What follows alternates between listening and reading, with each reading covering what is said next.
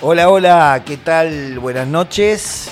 Otro día más, el segundo programa de Debajo de la Alfombra, buscando el barbijo del doctor Virolo. Y el doctor Virolo hoy este, nos trae un tema, un tema que está muy ligado al, a esa introducción del programa, que no fue la misma introducción del primer programa. Ya vamos a volver a que, hacía el doctor Virolo en, la República de Rocandilia. No nos olvidemos que esto pasa en la República de Rocandilia, donde hay trolls, hay este, idiotantes y que, bueno, eh, como que largan un vaho y ahí parece que hay un virus que vuelve zombie a la gente. Bueno, el doctor Virolo eh, perdió su barbijo y en ese barbijo tiene la fórmula mágica entonces, ¿qué trata de hacer este doctor Virolo? Bueno, buscar debajo de la alfombra viejas canciones que nos alegran el alma. Hoy es un día especial porque eh, es el día donde vamos a tomar como temática la memoria y el recuerdo. La memoria y el recuerdo. Y, es, es imposible de no asociar esos dos temas al 24 de marzo de 1976. Eh, me tocó vivir esa época, amigo Cufa, ¿sabe usted? Bueno, buenas noches, Marce, ¿cómo anda? ¿Cómo anda usted? ¿Bien? Todo tranquilo, por suerte. Refugiándonos en esta, en esta salita para, del frío y para pasar un cálido momento. Sí, me imagino. Dígame una cosa, una cosa, Cufa, qué interesante ahí el farfulleo. Usted en el 76 ni ahí, ¿no? Ni, ni, ni, proyecto. Ni molécula. Ni molécula. ¿Usted nació en qué año? 1995. Maldito borrego.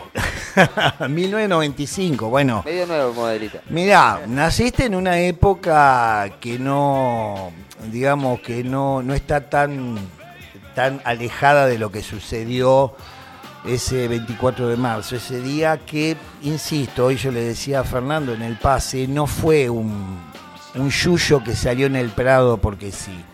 Este, no fue algo que vino de otro lado, ni un influjo estelar, ni nada mágico, eso que le gusta a los cósmicos. ¿Vio, vio que hay gente que todo le echa la culpa al universo. ¿Sabe por qué le echa la culpa al universo?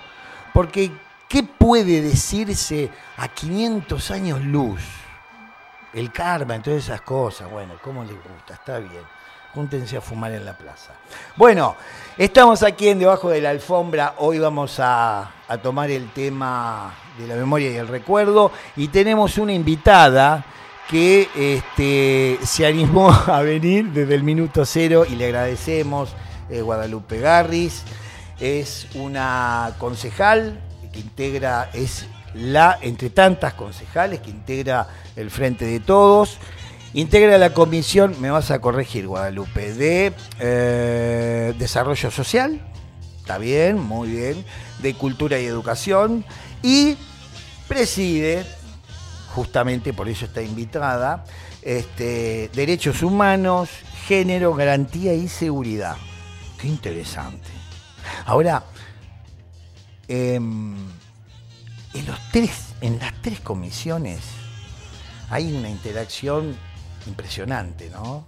Bueno, adelante. Bueno, hola, bueno, muchas gracias. Eh, gracias por invitarme. la verdad es que dije que sí, agarré viaje ah. con todo gusto, eh, porque sabía también de, la calidad de, de, tu espacio. Muchas gracias. No diga cosas que me voy a agrandar, mi narcisismo no tiene límites.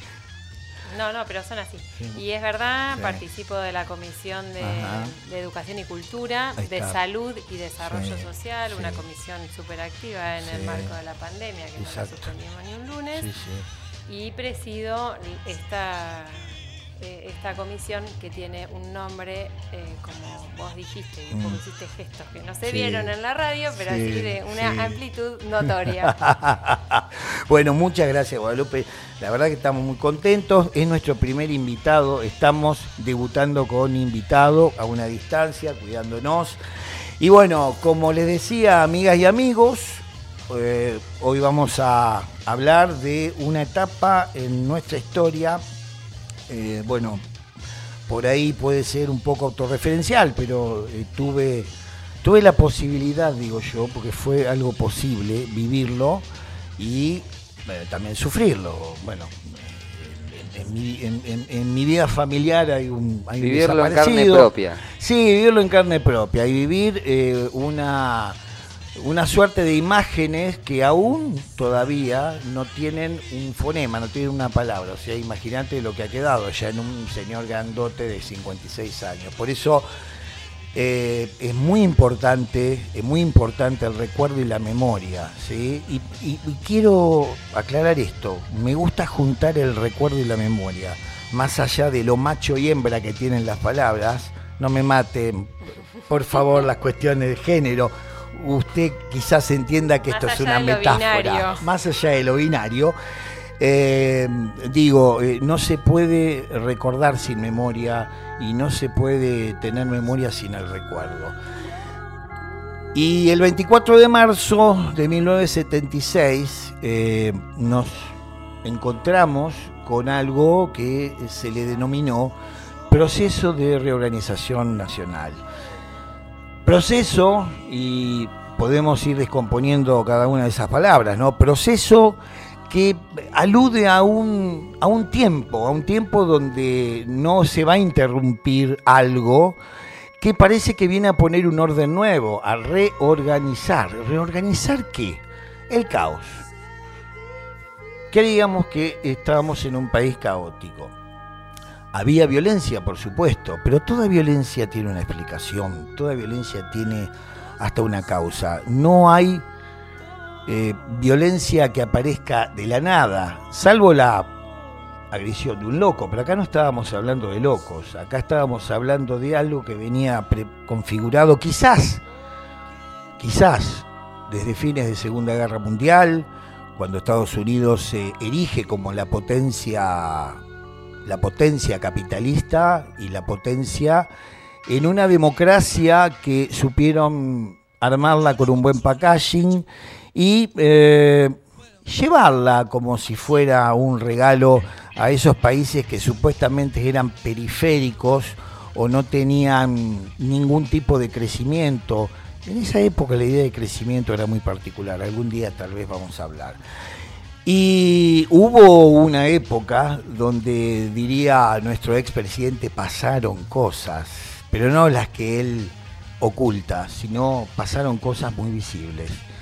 En Chile, Pinochet, eh, Stroessner, en Brasil eh, aparecen dictaduras, aparecen dictaduras en distintos lados de la América Latina. ¿Por qué será? Y bueno, también se jugaban equilibrios de poder, había un mundo ahí sí bipolar, estaban los malditos rusos, que eran esos osos gigantes que pintaban los norteamericanos, y un señor con pinta de cowboy muy canchero dio rienda suelta a un proceso que lo padecimos y lo padecimos muy, muy, muy fuerte. Un proceso que hasta se agudizó en 1982 con la locura siniestra de Malvinas. Bueno, la dictadura cívico-militar, que cuando uno dice dictadura cierra los ojos y piensa en un militar, es algo más que eso, amigas y amigos, es algo más. Es un diario, un diario que mandaba al frente a personas, eh, diarios con editoriales de señores como Joaquín Morales Solá, que todavía sigue escribiendo y diciendo casi las mismas cosas, las mismas cosas. Eran tiempos donde se podía salir a la calle con tanques, enarbolando los conceptos de patria, los conceptos de disciplina, los conceptos de orden, los conceptos que están ligados en mucha medida al silencio, al silencio de callar, no el silencio de la meditación, amigo Kufa, el silencio de callar.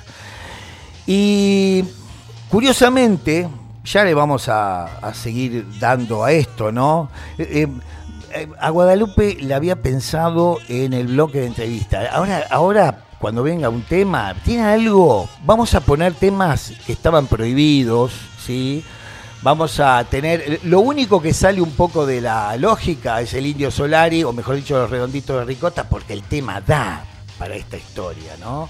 Así que, mi querido amigo, allá en esa pecera y en esa, eh, ¿cómo se diría? Hemerotecas de revistas, discoteca, no hay discos. Bueno, usted sabrá. Pecera, le digo yo. Pecera musical. ¿Qué viene?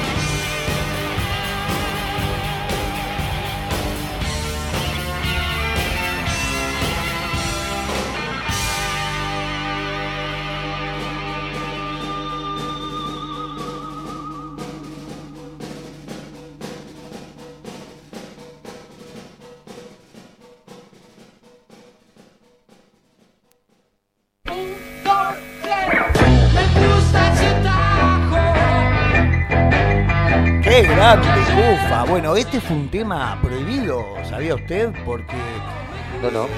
en esa época el disciplinamiento era muy bien marcado sobre el cuerpo y el sexo, bueno, imagínese. Palabra prohibida. Como dice Charlie, imaginen a los dinosaurios en la cama. Bueno, estamos en debajo de la alfombra acá con Guadalupe charlando de muchas cosas. ¿A dónde iremos con este programa? ¿Qué sé yo? Bueno, las vías de comunicación, WhatsApp 2 494-644-643. En Spotify, busca lo mejor de Radio Nitro Tandil y encontrate con el contenido de la 96.3. En Instagram, arroba Radio Tandil, Facebook, Radio Nitro Tandil, YouTube, buscar Radio Nitro Tandil y suscríbete ahí donde dice suscribirse, suscríbete. Y en la web www.nitrotandil.com. Tenemos una app que está ahí en el, ¿cómo se llama eso? Eh, Google App Store. Apple Store. Ah, ay, ¿cuánto? Estoy podrido de tanto colonialismo lingüístico. Tantas nuevas palabras. Esas nuevas palabras raras. Streaming, me decían, este, ¿qué joder con eso? O el podcast. Claro. Sí, Snapchat, qué loco. Están lindo el castellano, Dios mío. Bueno, la app, buscar Radio Nitro Tandil en Google Play Store, acá está, y descargala, no pesa nada. Bueno, estamos acá con Guadalupe eh, y, acá Cufa nos está deleitando con, con un tema que... Eh, pescado, qué banda, por Dios. Dios mío. De poquito vos sabés que era un personaje que no, como que no me terminaba de cerrar y de a poquito fui descubriendo con muchas personas distintas. hable más cerca del micrófono porque está, bueno el ser músico, aparte de ser músico, encontrarte con gente que toque distinto a vos y, que piense distinto a vos, porque entonces salís un poco de, lo que es tu, frasco, tu gente, tu círculo y encontrás cosas nuevas, ves puntos de vista nuevos. Bueno, usted en el 76 está preso por decir eso. Olvídate. En serio, Me ¿eh? imagino. Estabas en cana. Épocas donde no podías estar en la esquina mucho tiempo porque eh, la delación estaba a flor de piel y la gente le tenía tanto miedo a los terroristas, tanto, tanto, tanto miedo, que había terroristas por todos lados. Después empezaron, como dice León Gieco, a verse drogadictos. Y, ahora son comunistas, o choriplaneros, o eh, perucas, o cucas, o pero ahora es más que nada comunismo. Todo, todo, eh, todo eh, intento de pensar en la, en, la redistribución eh, comunista, Argenzuela, bueno. ¿Esto qué quiere decir? Que a los muchachos les salió bien dentro de todo en el 76. Se impuso una forma de pensar que aún, aún, aún tiene su, su, su asidero. Y y por eso en esta época es muy importante también el, cambio, el cambio de clima, el cambio de política, porque volvemos a poner a los derechos humanos no como una abstracción o una entelequia, sino como algo que va más allá de una cosa que está escrita, una ley, un artículo, un, este, un bis. Es algo que está ligado al vivir, a la vida. Los derechos humanos son la expresión más clara de algo que en la filosofía definimos o se define. Ay, definimos, dije. ¿Qué me creo? se define como biopolítica, ¿sí? la política de la vida. Y bueno, y estamos acá con Guadalupe. Bueno, contanos, Guadalupe, ya te presenté. Me, asombró porque eh, eh, yo sabía que, colegas, pero también es artista plástica. Buenísimo. Y su esposo, que yo pensé que era escritor, ahora lo empiezo a agenciar, que también es colega. Entonces, esa diversidad es maravillosa. Guada. Sí, acá estoy. Acá estás. ¿Cómo o por qué deberíamos tener presente en nuestra memoria y recordar el 24 del 3? 45 años pasaron. Sí. ¿Por qué? Un número redondo que viste que a veces los números redondos generan como ese efecto de pesan más. Sí, te hacen como, bueno, llegamos a los 40, a los 30 en otro momento, ¿no? Eh, bueno, porque tenemos una obligación ética y moral, básicamente, con, eh, con lo sucedido. Eh, creo que es así y desde que se instituyó la fecha como feriado con una misión muy clara, grande, la de permitirse la revisión eh, y el recuerdo, pero desde un lugar activo y además con una pretensión que sea colectiva. Sí, sí. Eh, este año pasó esto, ¿viste? Que hubo, eh, hubo esto de plantar, de poner un árbol o un vegetal cualquiera. eso tuvo un efecto impresionante generó una cuestión muy interesante, primero porque se pudo sostener a, todo, lo largo y a lo ancho del país, porque es el segundo año que los organismos de derechos humanos em, deciden, eh, bueno, eh, en el contexto de la pandemia no marchar, pero bueno, este segundo, el año pasado, bueno, fue... Eh, escuchamos al presidente, entendimos que había que eh, quedarse en casa y frente a esa medida no hubo tiempo más que a manifestarnos el 24 en las redes. exacto. Y organizamos poesías y bueno, y otros formatos eh, para poder transitarlo, videitos y demás.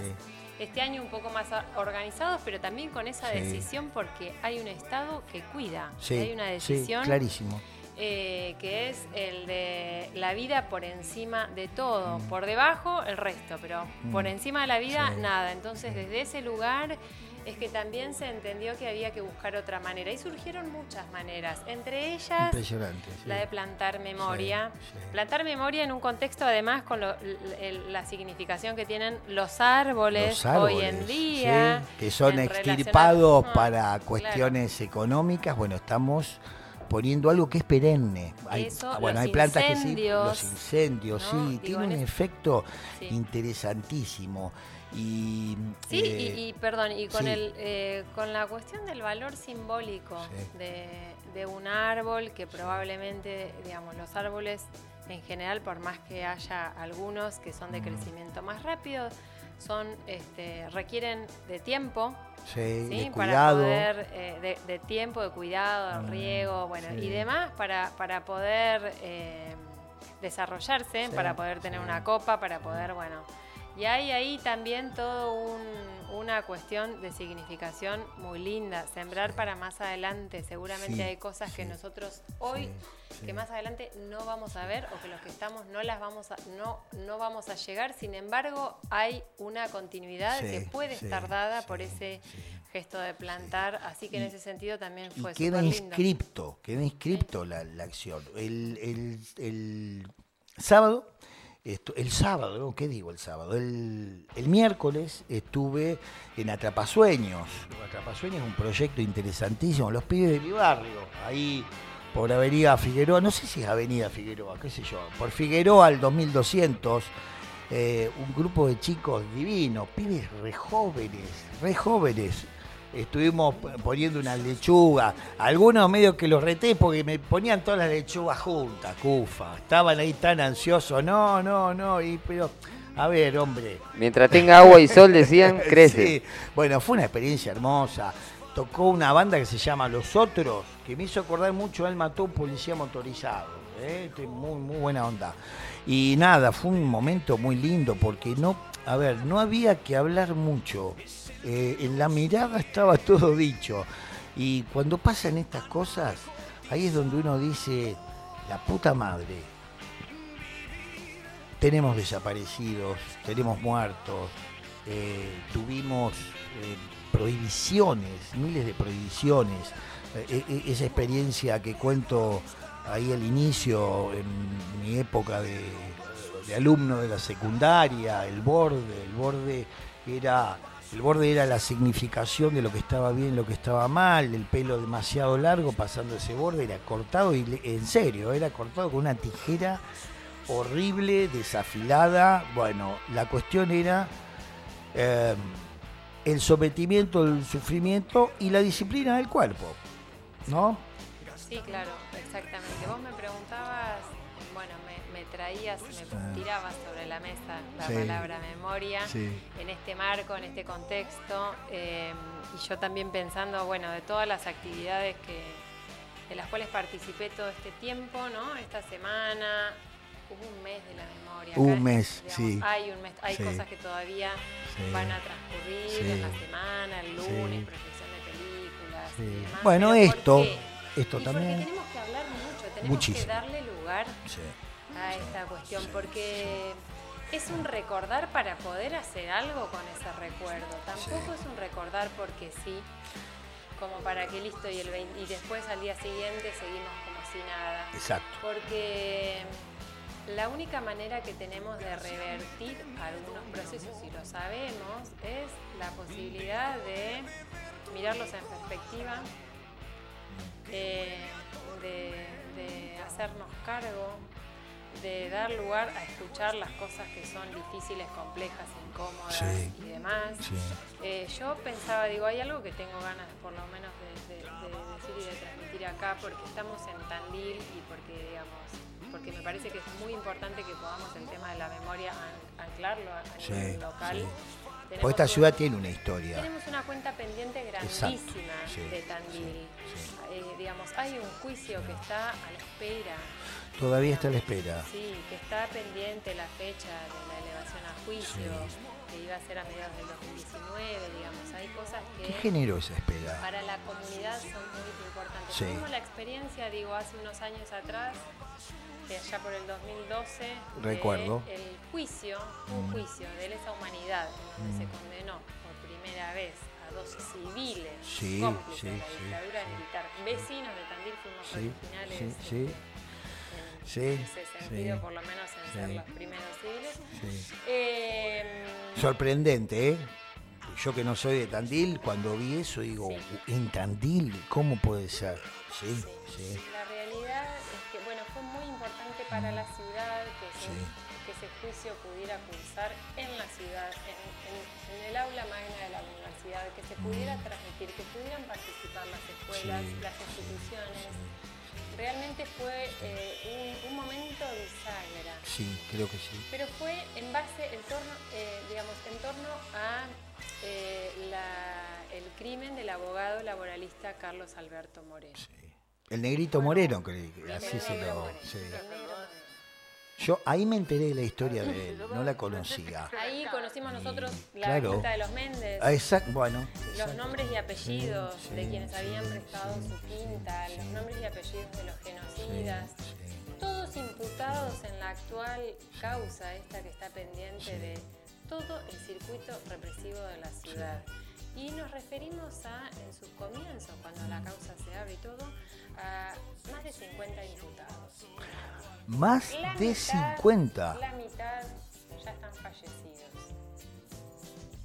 Si uno lo pone en perspectiva y esos números los y, los pone en relación a las víctimas, que son otros tantos y más, y que también hay muchas este, eh, fallecidas, estamos en, eh, digamos, en un problema, en una situación re compleja. 45 eh, años y estamos, a estamos la espera ahí, de que el juicio se realice. Lógicamente el juicio no se inició hace 45 años atrás, ¿no?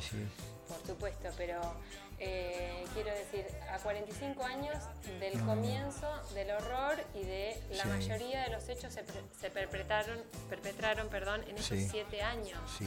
Vos sabés que a mí me llamó mucho la atención el papel de la prensa en esa época porque eh, si bien eh, salía en los diarios, pero salía, estaba escrito de una forma, a ver, ¿cómo decirlo? Estaba escrito de una forma como si esto está pasando en otro lugar que no es Tandil, ¿se entiende? Una, una descripción, eh, no había esta cuestión de un análisis.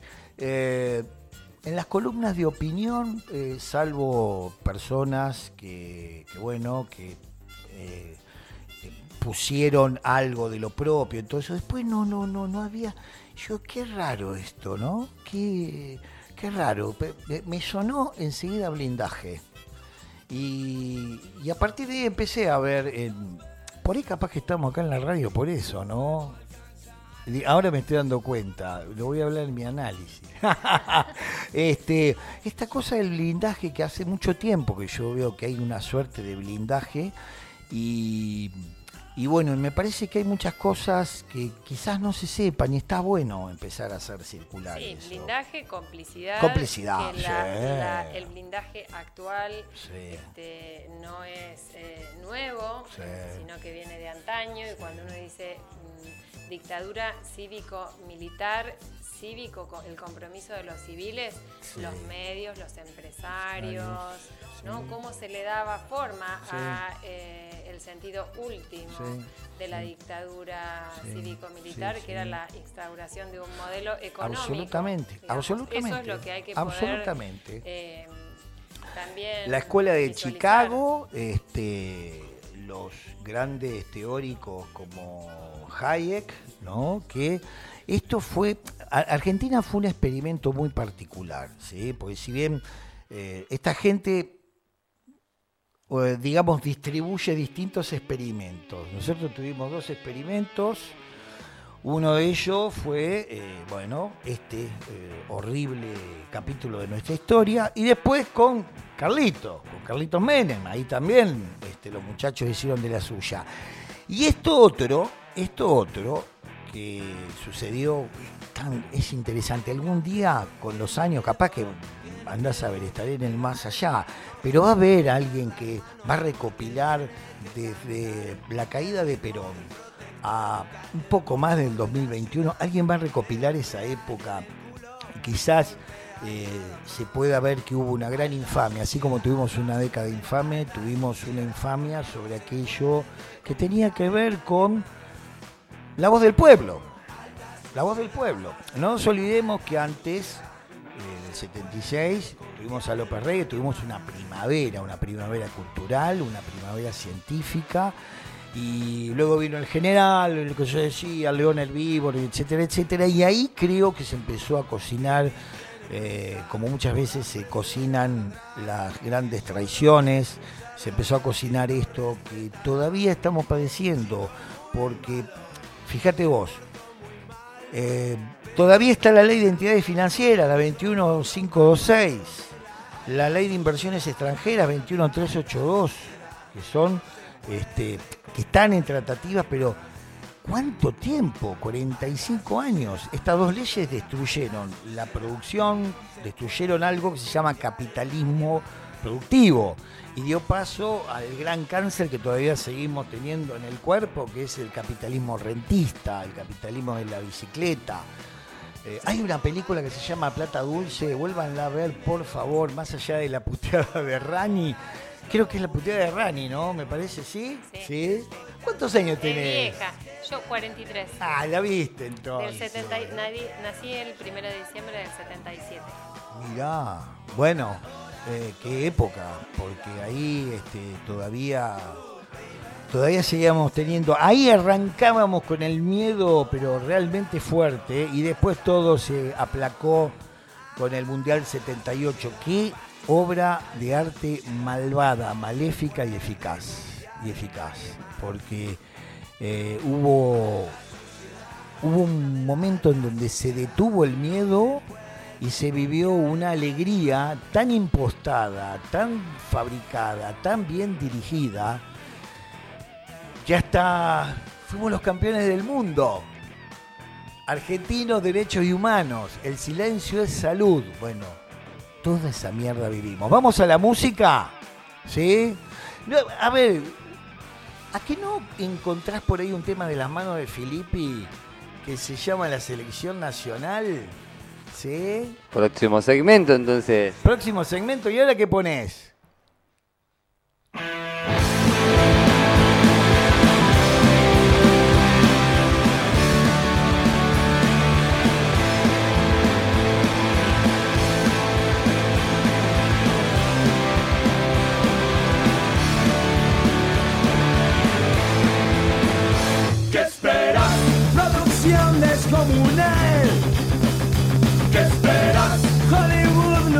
¿Qué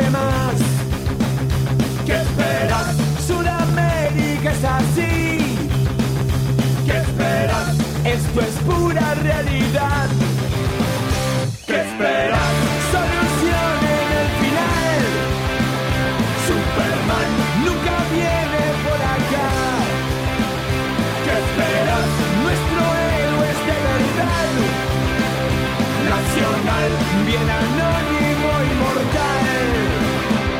es la historia de cada día, siempre el mismo guion. Trabas y burocracia, qué frustración. Lo de siempre, lo normal.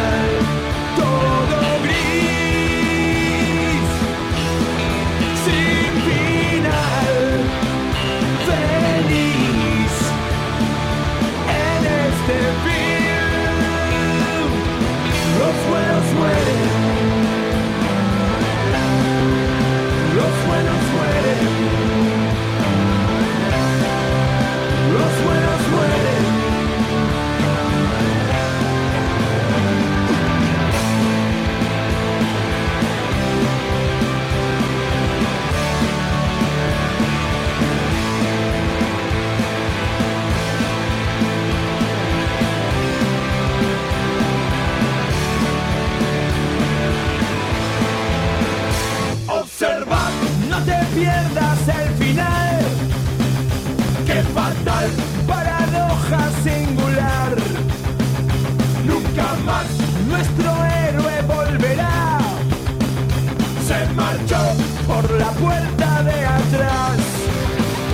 Decidió evitar la corrupción. Decidió y ahí nomás se suicidó. Y pensar que fue mal.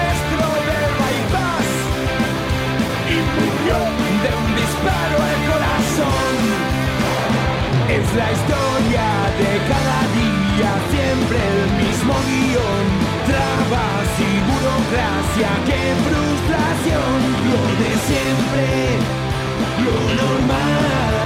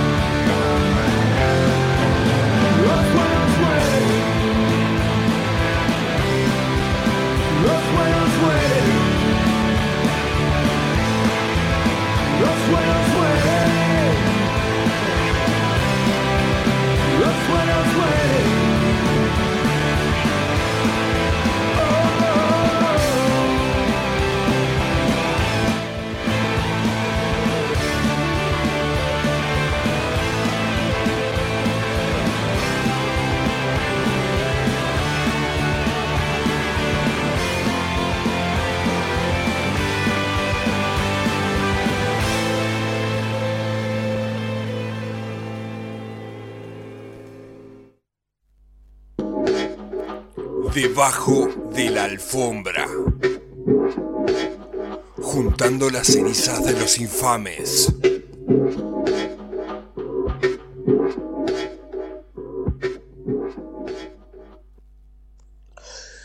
Y un día que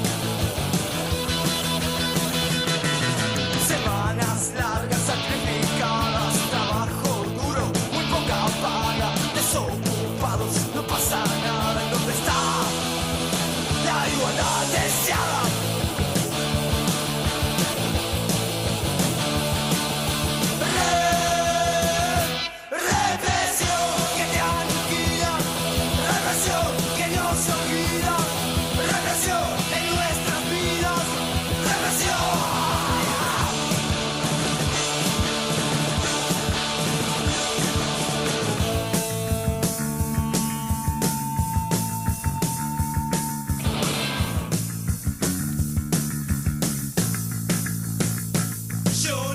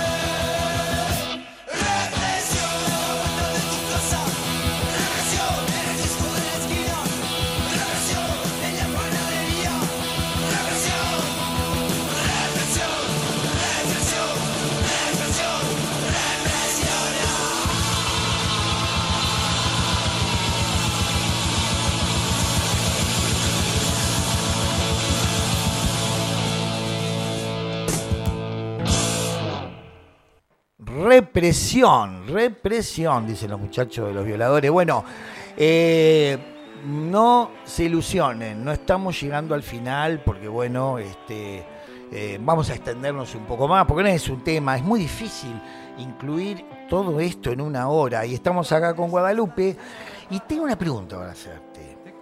A ver, ¿cómo se proyecta en acción política, en actos, eh, la Comisión de Derechos Humanos en esta ciudad? ¿no? ¿Cómo, em, ¿Cómo se baja a la mirada del ciudadano?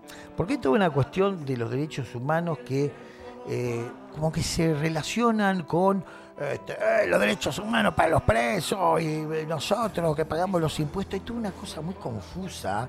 y yo no creo que haya mala leche en la gente que piensa así y que no sabe por qué lo piensa. Porque cuando empezás a hablar, algo interpela que es lo que justamente produce el 24 de marzo. Es una interpelación a todo, a la economía, a las creencias, a todo.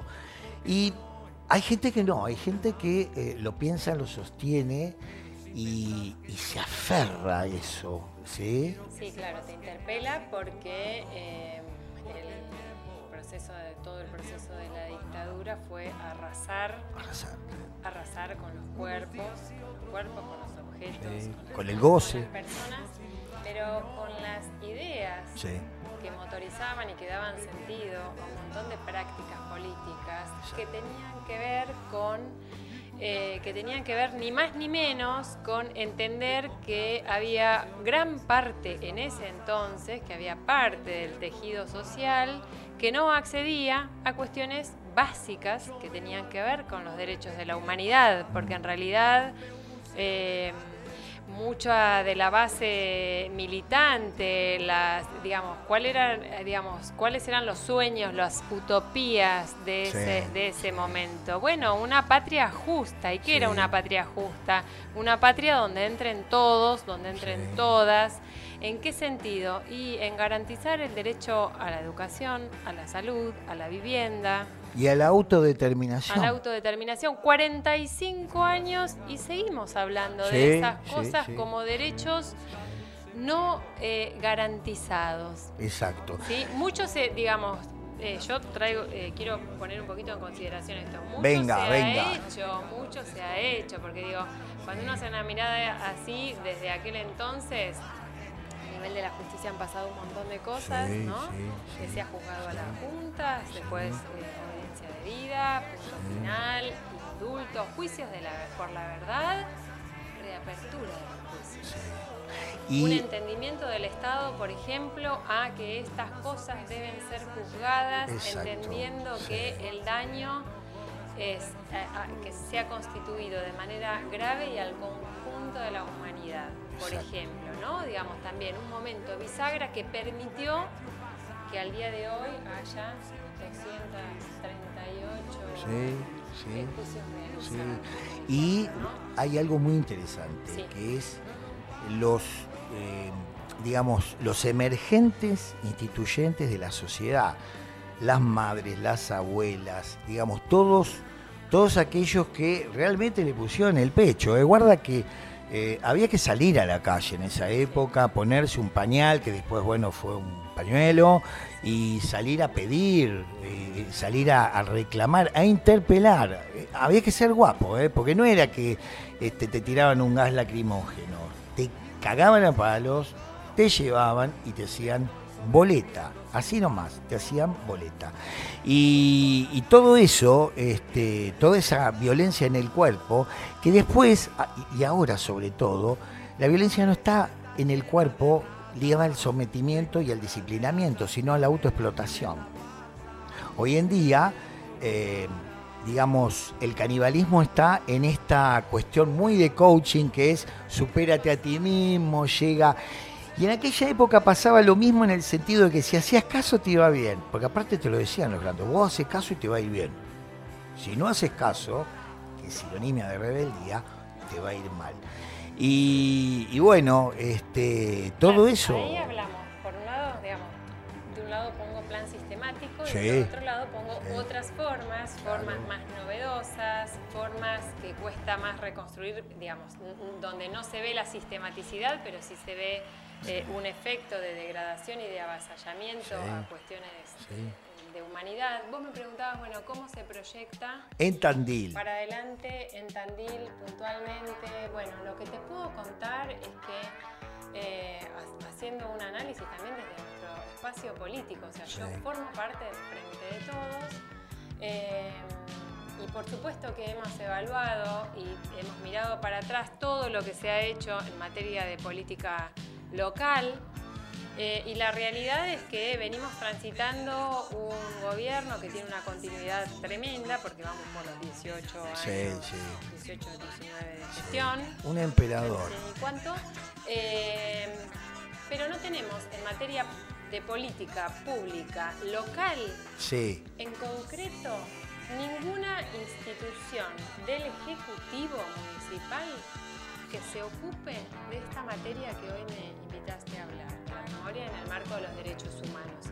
Entonces digo, bueno, nosotros lo pensamos un montón, lo trabajamos muchísimo con distintas Me sorprende, pensé que había algo, de más te iba a preguntar. O sea, al Consejo Deliberante, pero es al cuerpo deliberativo, llegan muchas cuestiones y demandas y problemáticas que tienen que ver con vulneraciones actuales, problemáticas de violencia institucional, totalmente, etcétera.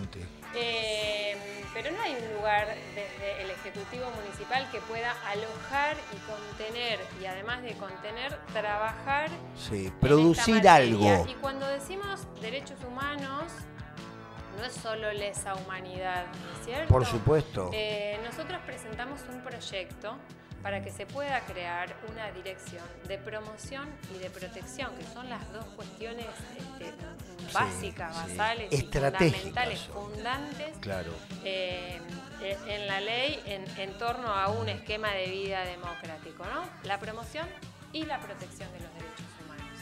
Eh, y entendemos que no puede no haber a esta altura del partido además de todo lo que hay que poder... Eh, eh, la, deuda que se tiene con las cuestiones de lesa humanidad. Una cosa es que no haya que, todavía estemos esperando el juicio y lo seguimos exigiendo y demás, pero no hay un archivo, no hay un lugar a donde ir a buscar. No hay donde ir a buscar historia, por ejemplo. las consultas, bueno, a ver, los desaparecidos de Tandil, ¿cuándo son? ¿Dónde están? Bueno, sí, por supuesto que tenemos los relatos y que tenemos, eh, digamos, el grupo Memoria por la Vida en Democracia, que es el organismo de derechos humanos en torno al cual, digamos, muchas personas, ciudadanos y ciudadanas de Tandil se, referencian. Yo formo parte como psicóloga del equipo de acompañamiento a víctimas, testigos y querellantes en, lo que es juicios de lesa humanidad, pero digo, más allá de eso, institucionalmente, de parte del Estado. El dispositivo, digamos, no está. No. y bueno, eso es grave. Que debe existir pero porque hay un montón de problemáticas que deben poder absorberse, trabajar de manera transversal con otras áreas, trabajar con desarrollo eh, con desarrollo humano, eh, ¿no? Eh, sí, Que hay que cruzarse porque hay problemáticas habitacionales, hay problemáticas vinculadas a la educación, un montón de cuestiones donde le cabe, donde una dirección perfectamente podría trabajarlo, abordarlo, y no es una bolsa de gato porque es un tema tan grande que entonces vamos con todo. Bueno, eso es lo que muchas veces se trata de, de transmitir y bueno, por eso y por eso queríamos que vinieras, ¿no? Para, para, em, para poner en palabras eso que se supone, ¿no? Y, en Tandil, eh, que no haya un dispositivo de esas características es, eh, es muy singular, es muy singular porque Tandil tiene una historia.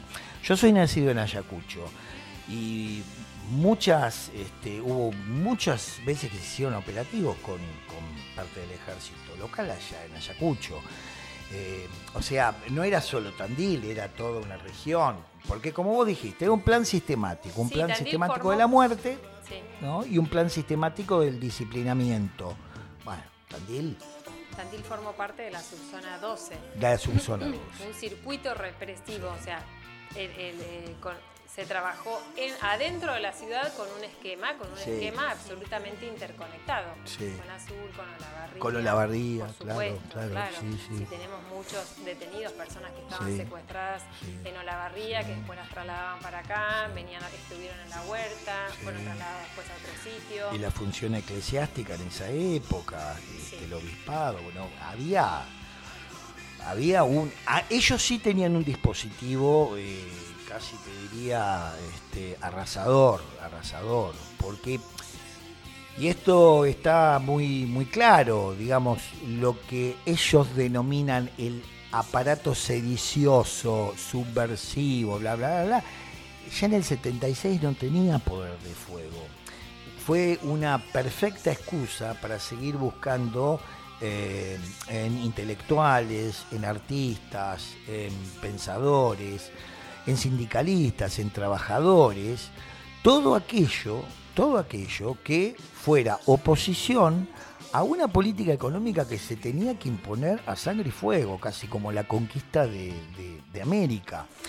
En esa época existe también todo un proceso de colonización, por eso yo juego tanto con el lenguaje, porque en esa época se dolarizó la vida, se dolarizó la vida y hubo un, interesante proceso de transformación cultural que el argentino de esta época no tiene absolutamente nada que ver con el del sesenta y pico, del setenta y pico.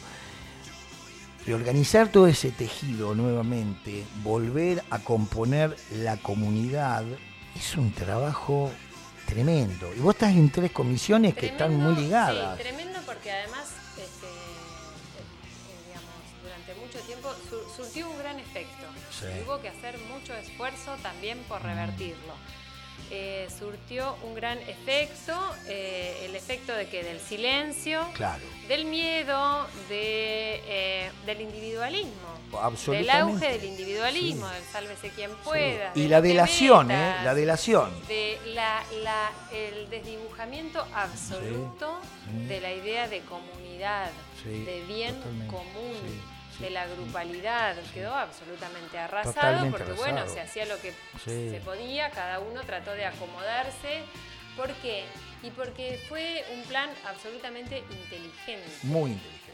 Sistemático, pero además inteligente. inteligente por un lado uno dice, bueno, qué burdo, ¿no? Para matar las ideas, matar a la mm, persona. Pero además, además de matarla, matarla y y torturarla y hacer semejantes vejaciones y hacer daños que, no es que rozaban lo perverso, que desplegaron la peor perversidad.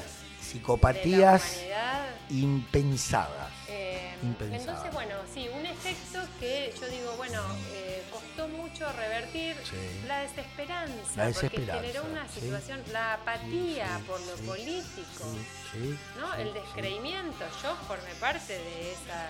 y claro, claro una idea muy devaluada, absolutamente devaluada, que eh, hasta que empezamos a escuchar cosas distintas o hasta que, digamos, que, empecé a ver que se podía, que, podía retornar algo de la esperanza, pero la esperanza va de la mano de un camino distinto y opuesto al de la impunidad. Por eso yo insisto, bueno, digo, fue bisagra el gesto del presidente Néstor Kirchner de bajar los cuadros, fue bisagra este, ese momento que dice, bueno, vamos a eh, dar luz verde a los juicios que tienen que advenir porque hay que eh, echar luz, no porque no de resentido, no de, uy, pucha, pasó tanto tiempo, pero bueno, volvamos a hablar de esto. Mm. No, no, porque si no, no hay manera de sanear la sociedad. No, y, en si eso... no sanear la sociedad, ¿qué posibilidad de construcción es imposible. O de mirada esperanzadora podés tener. Lo que tenés es resentimiento, tenés un montón de otras cosas que son porquerías para la sociedad. Sí, sí, sí. Y la emergencia permanente de, eh, de, esa gente que estuvo y vuelve a mutar en otra forma. Mirá, en eso somos realmente. Eh, ahora tanto payaso que, que dice, este país, esta porquería del país. Bueno, en materia de derechos humanos, en materia de derechos humanos, Argentina tiene un es, un, espejo para verse en muchos países. Ustedes piensen que en España los, crímenes de Franco, que fue esa historia, todavía están ahí, y hay mucha gente que participó, hijos, y están ahí. Eh, en muchos países, en muchísimos países tienen una mirada con respecto a, la tortura, al, avasallamiento, que hay como una suerte de silencio. Los franceses también tuvieron sus torturas. Eh, en la época de Margaret Thatcher, la policía británica, como este, en las huelgas de los, de los, de los trabajadores, nosotros tuvimos la posibilidad de pararnos frente a esto y con, no, con nuestras contradicciones, nuestras grandes polémicas, pudimos dar muestra de lo que queríamos realmente en el país.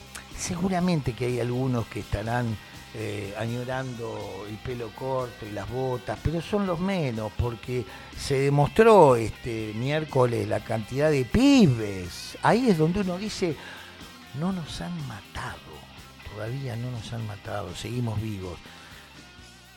¿Y cómo no darle ese lugar este, tan particular al 24? Porque es una mezcla de tristeza por, por ese recuerdo con el dolor, pero empezás a ver con mucha alegría chicos que ni idea, porque ni siquiera sus padres habían nacido quizás en esa época, estaban poniendo una plantita y tenían idea de que eso es prolongar la vida.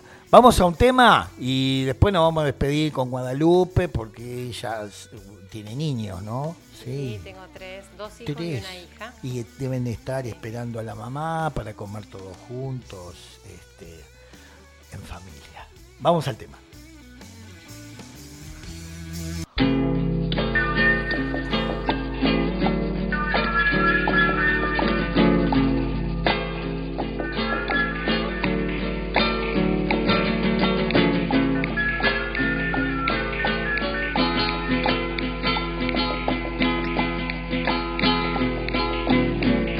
Empezó con el chiste que decía, lo tuyo es mío, lo mío es mío. No comprendíamos que eso sería lo que algún día nos heriría. Eran los días, los días de oro, y el sol miraba sin preguntar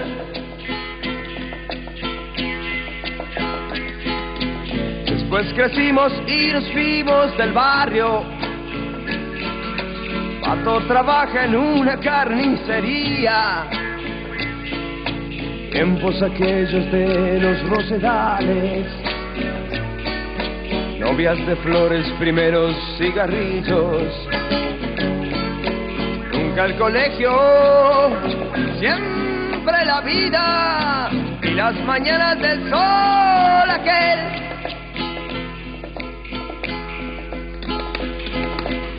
Hemos crecido y visto el mundo en los diarios.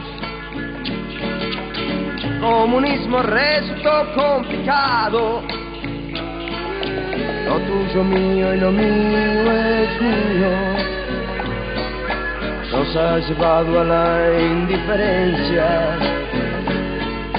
Tienes excusas, los otros tienen. Que te mantengan, para eso están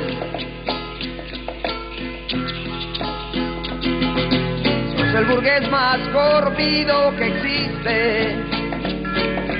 Y te engañas pensando que sos un hippie.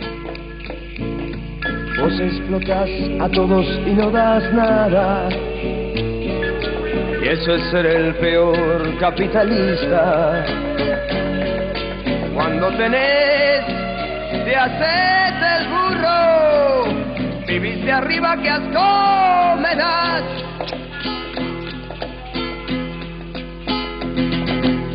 Te reís del mundo y de las personas, pero querés que el mundo te alimente.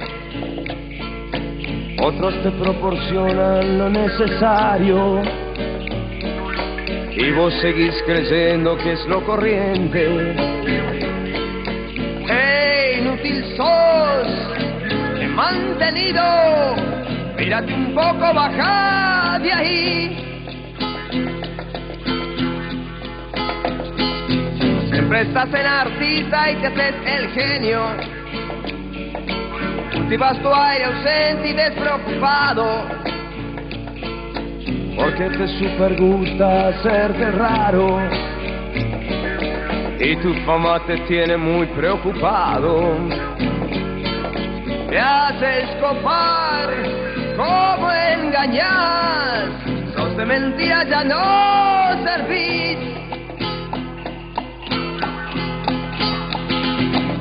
Pato trabaja en una carnicería. Pato trabaja en una carnicería. Pato trabaja en una carnicería. Pato trabaja en una carnicería. Pato trabaja en una carnicería. Bueno, Pato trabaja en una carnicería, un tema, tema de esa época, este, también interesantísimo, porque Pato, Pato es un garca que quiere todo para él, pero también Pato trabaja en una carnicería y en esa época las carnicerías no eran solamente los negocios donde uno iba a comprar churrasquitos de cuadril. Las carnicerías eran otra cosa, eran verdaderas carnicerías humanas. Bueno, Guadalupe, nos estamos yendo. El final es tuyo. Nos estamos yendo, vos preguntabas hace un ratito, bueno, ¿qué se hace? Y un poco yo me imaginaba tu pregunta en realidad en relación a qué se hace para adelante, qué hacemos con esto de la memoria, porque la memoria es relanzar, es permitirse mirar para atrás para poder relanzar un, un hilo de camino hacia adelante, ¿no? Tomar carrera. porque también como dice, como dicen muchas canciones que cantamos, no nos han vencido. Hay una parte que no, digamos, que no lograron, ¿viste? Que no, que no les dio, que por más que se intentara aniquilar o tener eh, esfuerzos grandes de aniquilamiento de todo lo que sea vinculado a la reivindicación de los derechos y de la justicia social, bueno, no lo lograron. ¿Cómo hacemos? Y militamos diariamente sostenemos la vacuna, acompañamos, nos ocupamos de ver en el marco de la pandemia qué le pasa a este vecino, a esta compañera, armamos red. La otredad. Juntamos plata entre nosotros para comprar cosas cuando tenemos un vecino que les... O sea, se ha hecho de todo organizadamente. O sea, militancia organizada con esta convicción verdadera, o sea, absolutamente auténtica, de que no nos salvamos solos. Eso lo aprendimos. O sea, que, digamos, la pandemia vino a poner eso. ¿sí? todo el tiempo, todo el tiempo con esta peleita y con esta chicana de nos van a inocular el virus eh, y de un montón de mensajes de eh, dañinos. Mm. Pero no se puede tapar el sol con las manos. Hay algo que es como más fuerte y que en ese punto vence.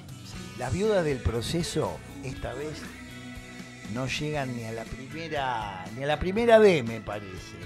Bueno, Guada, eh, ha sido muy lindo tenerte en este programa. Eh, es un tema que, bueno, te voy a tener que invitar de nuevo. No, vamos a tener que invitar acá a la compañera de nuevo, Cufa, ¿no? Con todo gusto, ¿no? Este, Todas las veces que sea necesario. Porque hemos aprendido muchas cosas este, y lo principal, también me, hago esta pregunta.